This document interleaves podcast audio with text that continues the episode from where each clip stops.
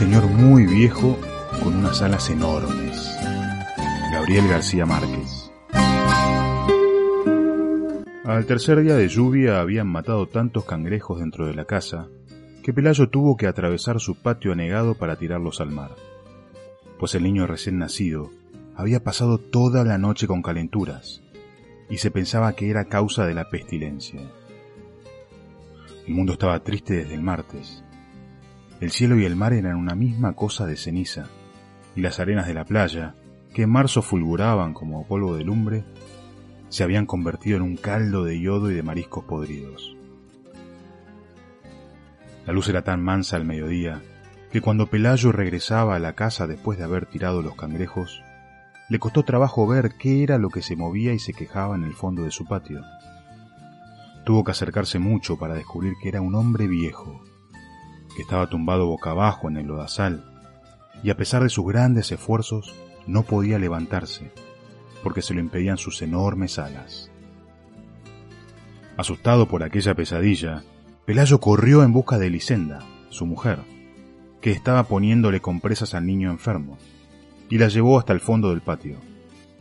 Ambos observaron el cuerpo caído con un callado estupor. Estaba vestido como un trapero.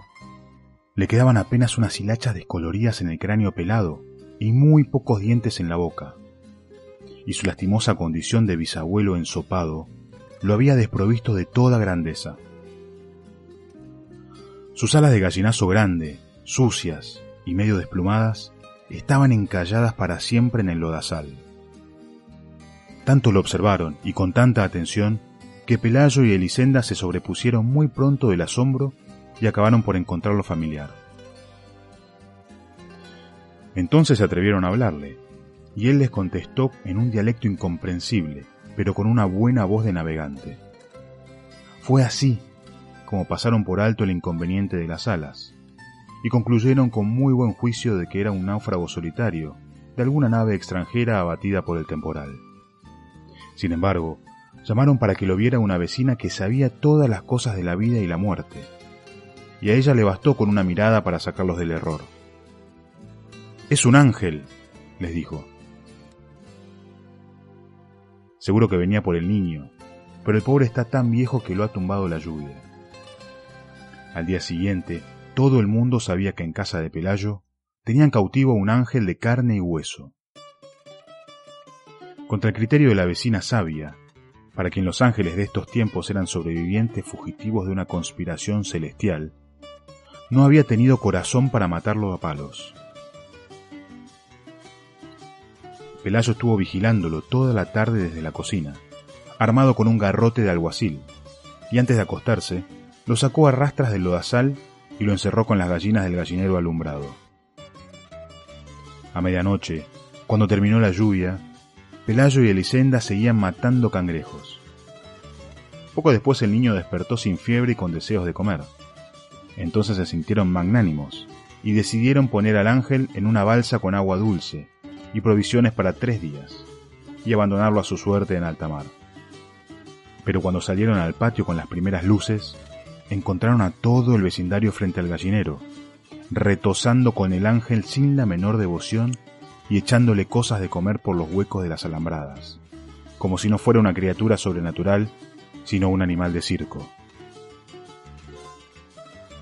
El padre Gonzaga llegó antes de las siete alarmado por la desproporción de la noticia.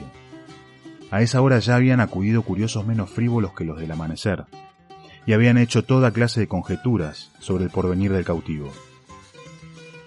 Los más simples pensaban que sería nombrado alcalde del mundo. Otros, de espíritu más áspero, suponían que sería ascendido a general de cinco estrellas para que ganara todas las guerras. Algunos visionarios esperaban que fuera conservado como semental para implantar en la tierra una estirpe de hombres salados y sabios que se hicieran cargo del universo pero el padre Gonzaga, antes de ser cura, había sido leñador macizo. Asomado a las alambradas, repasó un instante su catecismo, y todavía pidió que le abrieran la puerta para examinar de cerca a aquel varón de lástima que más parecía una enorme gallina decrépita entre las gallinas absortas. Estaba echado en un rincón, secándose al sol las alas extendidas, entre las cáscaras de la fruta y las sobras de los desayunos que le habían tirado los madrugadores. Ajeno a las impertinencias del mundo, apenas si levantó sus ojos de anticuario y murmuró algo en su dialecto cuando el padre Gonzaga entró en el gallinero y le dio unos buenos días en latín. El párroco tuvo la primera sospecha de impostura al comprobar que no entendía la lengua de Dios, ni sabía saludar a sus ministros. Luego observó que visto de cerca resultaba demasiado humano. Tenía un insoportable olor a intemperie, el revés de las alas sembrado de algas parasitarias y las plumas mayores maltratadas por vientos terrestres. Y nada de su naturaleza miserable estaba de acuerdo con la egregia dignidad de los ángeles. Entonces abandonó el gallinero y con un breve sermón previno a los curiosos contra los riesgos de la ingenuidad. Les recordó que el demonio tenía la mala costumbre de recurrir a artificios de carnaval para confundir a los incautos. Argumentó que si las alas no eran el elemento esencial para determinar las diferencias entre un gavilán y un aeroplano, mucho menos podían serlo para reconocer a los ángeles. Sin embargo, prometió escribir una carta a su obispo, para que éste escribiera otra al sumo pontífice, de modo que el veredicto final viniera de los tribunales más altos. Su prudencia cayó en corazones estériles.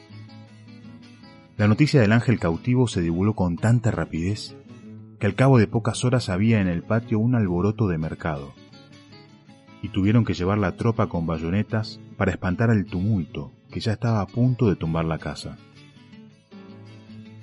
Elisenda, con el espinazo torcido de tanto barrer la basura de la feria, tuvo entonces la buena idea de tapiar el patio y cobrar cinco centavos por entrada para ver al ángel. Vinieron curiosos hasta de la Martinica. Vino una feria ambulante con un acróbata volador que pasó zumbando varias veces por encima de la muchedumbre. Pero nadie le hizo caso, porque sus alas no eran de ángel, sino de murciélago sideral. Vinieron en busca de salud los enfermos más desdichados del Caribe. Una pobre mujer que desde niña estaba contando los latidos de su corazón y ya no le alcanzaban los números. Un jamaicano que no podía dormir porque lo atormentaba el ruido de las estrellas. Un sonámbulo que se levantaba de noche a deshacer dormido las cosas que había hecho despierto. Y muchos otros de menor gravedad. En medio de aquel desorden de naufragio que hacía temblar la tierra, Pelayo y Elisenda estaban felices de cansancio, porque en menos de una semana atiborraron de plata los dormitorios. Y todavía la fila de peregrinos que esperaban su turno para entrar llegaba hasta el otro lado del horizonte. El ángel era el único que no participaba de su propio acontecimiento. El tiempo se le iba buscando acomodo en su nido prestado, aturdido por el calor de infierno de las lámparas de aceite, y las velas de sacrificio que le arrimaban a las alambradas. Al principio trataron de que comiera cristales de alcanfor, que de acuerdo con la sabiduría de la vecina sabia, era el alimento específico de los ángeles. Pero él los despreciaba, como despreció sin probarlos los almuerzos papales que le llevaban los penitentes. Y nunca se supo si fue por ángel o por viejo, que terminó comiendo nada más que papillas de berenjena. Su única virtud sobrenatural parecía ser la paciencia. Sobre todo en los primeros tiempos, cuando le picoteaban las gallinas en busca de los parásitos estelares que proliferaban en sus alas, y los baldados le arrancaban plumas para tocarse con ellas sus defectos, y hasta los más piadosos le tiraban piedras tratando de que se levantara para verlo de cuerpo entero. La única vez que consiguieron alterarlo fue cuando le abrazaron el costado con un hierro de marcar novillos, porque llevaba tantas horas de estar inmóvil que lo creyeron muerto.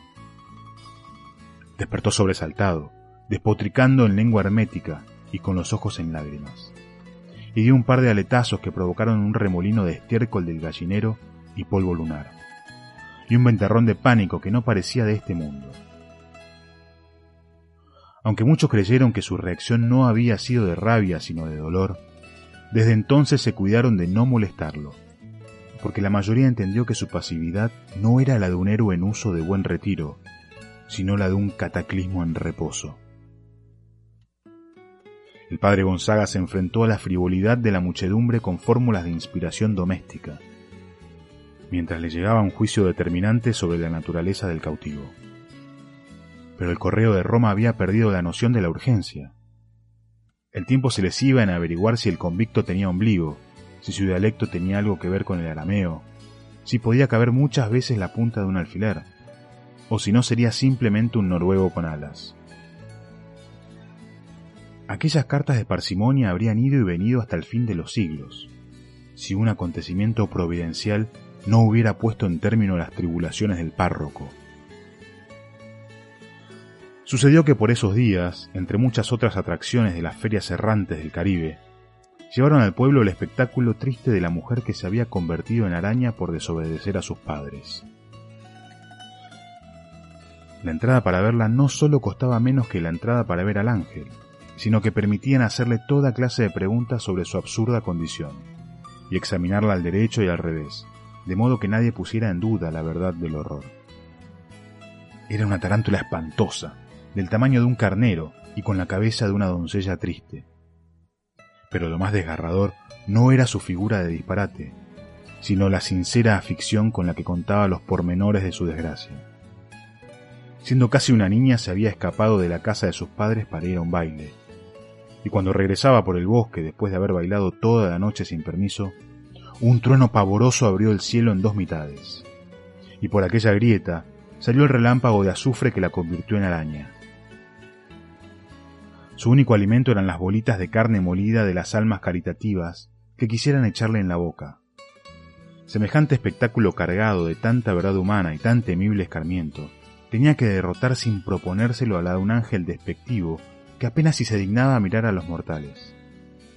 Además, los escasos milagros que se le atribuían al ángel revelaban un cierto desorden mental, como el del ciego que no recobró la visión, pero le salieron tres dientes nuevos, el del paralítico, que no pudo andar pero estuvo a punto de ganarse la lotería, y el del leproso quien le nacieron girasoles en las heridas.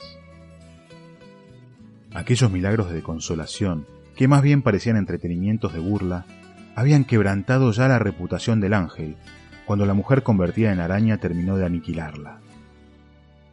Fue así como el padre Gonzaga se curó para siempre del insomnio y el patio de Pelayo volvió a quedar tan solitario como en los tiempos en que llovió tres días y los cangrejos caminaban por los dormitorios. Los dueños de la casa no tuvieron nada que lamentar. Con el dinero recaudado, construyeron una mansión de dos plantas, con balcones y jardines, y con sardineles muy altos para que no se metieran los cangrejos del invierno, y con barras de hierro en las ventanas para que no se metieran los ángeles.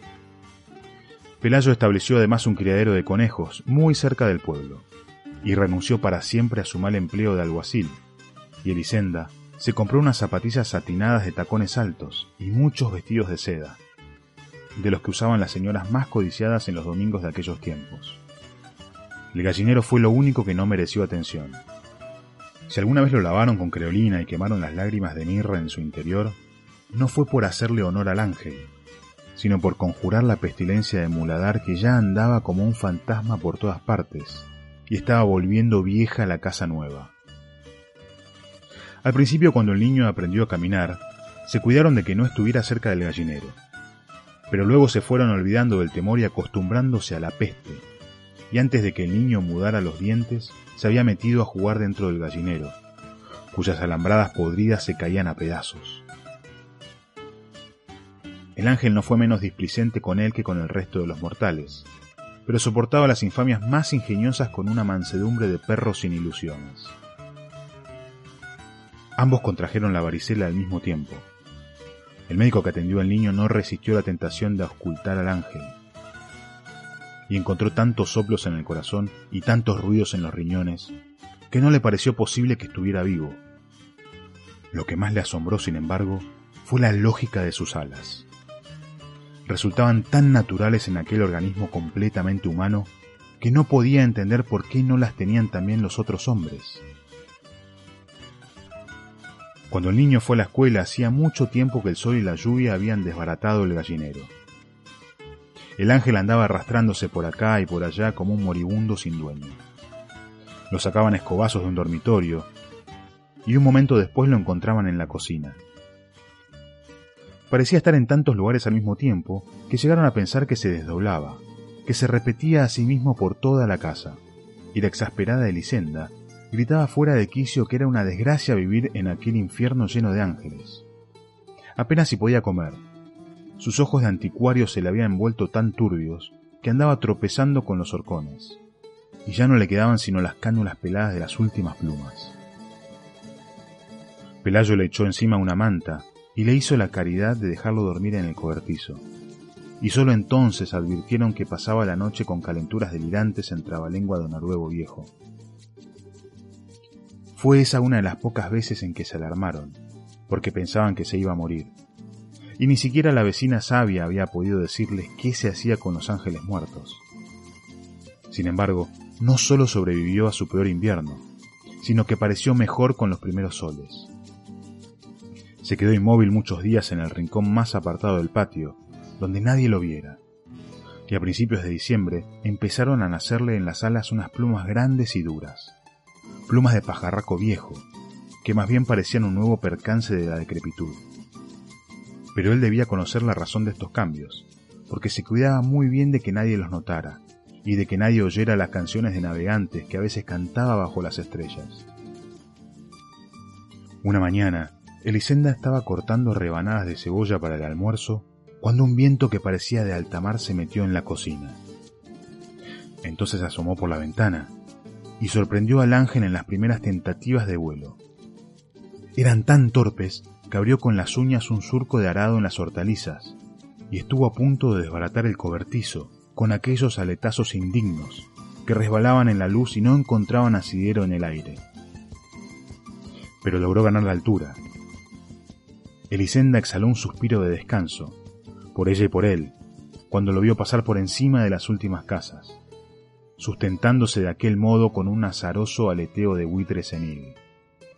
Siguió viéndolo hasta cuando acabó de cortar la cebolla, y siguió viéndolo hasta cuando ya no era posible que lo pudiera ver, porque entonces ya no era un estorbo en su vida, sino un punto imaginario en el horizonte del mar.